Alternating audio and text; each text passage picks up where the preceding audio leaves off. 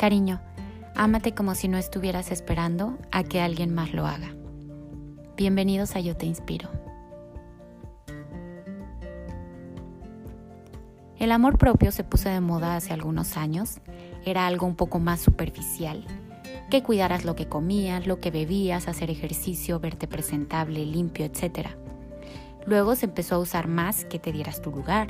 Si veías a tu amiga obsesionada en una relación, le decías, quiérete por lo menos un poquito. Hoy ya evolucionaron más las cosas y no decimos quiérete un poquito. Ahora decimos quiérete un montón. El quererte un montón luego se confunde con ser arrogante, presumido o déspota. Y creo que estas tres características, al, al, contrario de amor propio, son una baja autoestima disfrazada de amor propio porque una persona que se ama a sí misma ama todo su alrededor. Es algo que me fascina compartir porque muchas veces hasta nosotros mismos pensamos que sí, sí nos queremos. Y si escarbas un poquito te das cuenta que no del todo. Darte cuenta es fácil, pero aceptarlo no lo es. La mejor forma es observar cómo soy con mi entorno, porque somos un reflejo. Yo doy a los demás lo que hay en mí. Dime una cosa, ¿sirve de algo que salgas espectacular de tu casa, comiendo frutas, verduras, dos litros de agua, si cuando te cruzas con alguien no das los buenos días? Si en lugar de una sonrisa tienes una mala cara? Si a tus compañeros de trabajo o empleados les exiges hasta hacerlos sentir mal? Si juzgas o criticas a toda tu familia o amigos? Todo todo eso no es lo que piensas, crees o sientes de ellos, es lo que sientes hacia ti.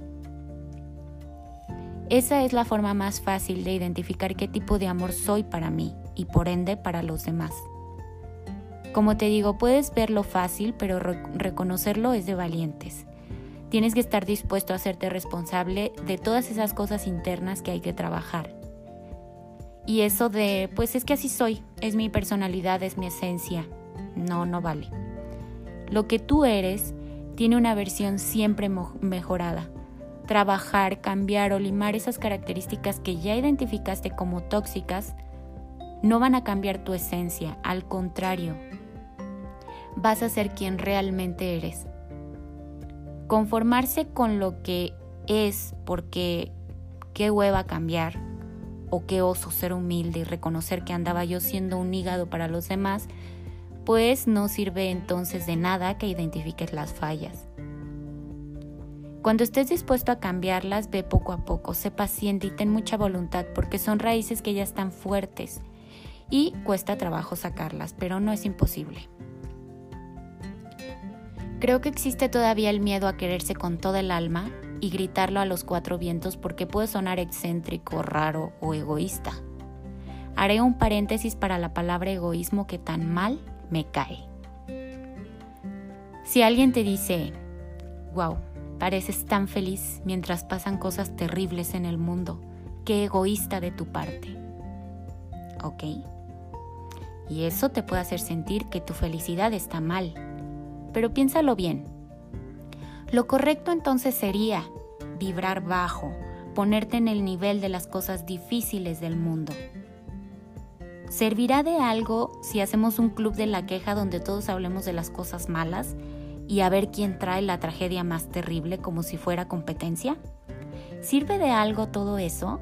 ¿O sirve más estar feliz con todo lo que sí tienes, agradecerlo, contagiar a otros, hacer sentir bien a los demás y ayudar en lo que te sea posible.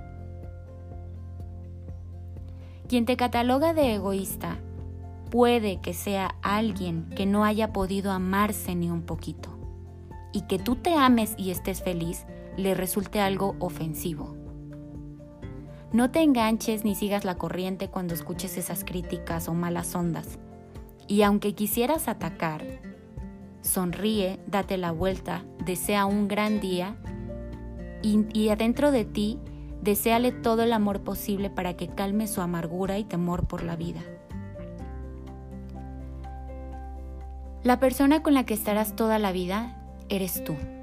A ti te debes respetar cada día, hablar bonito, cuidarte, agradecerte, permitirte equivocar, hacer lo que amas, poder verte al espejo sin taparte algo, admirar cada rincón de ti, cultivar tu cerebro, sorprenderte, tomar días de relax, comer lo que tanto te gusta, divertirte, poner límites.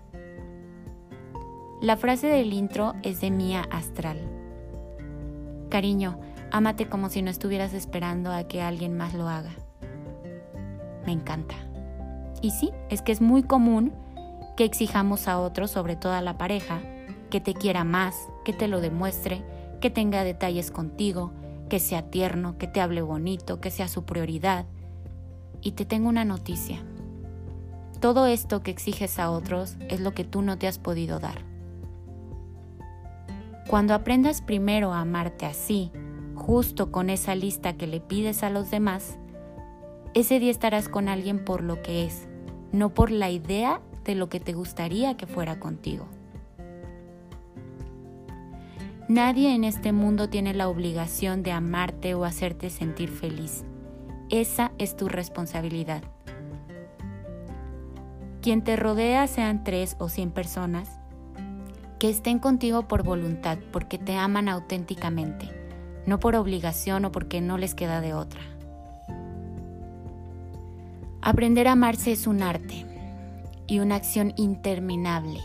No dependas de la alegría de los demás para ser feliz.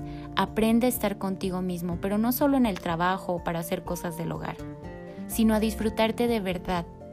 Ve a tu café favorito, al spa, al cine, a tu restaurante ideal. Tú solo. No te pongas en segundo lugar como si no hubiera de otra. Elígete siempre a ti por sobre todas las cosas. Espero que este capítulo te anime a ver un poco más adentro y agradezcas por todo lo hermoso que tienes ahí. Un fuerte abrazo y feliz día.